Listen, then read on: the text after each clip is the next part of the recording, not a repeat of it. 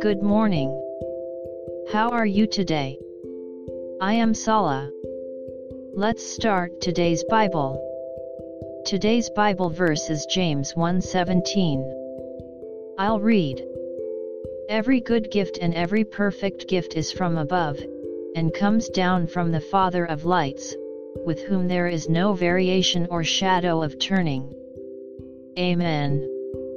The evil written in the Bible is to separate from God. Therefore, good is to obey God. This is different from good and evil of this world. There is a big difference.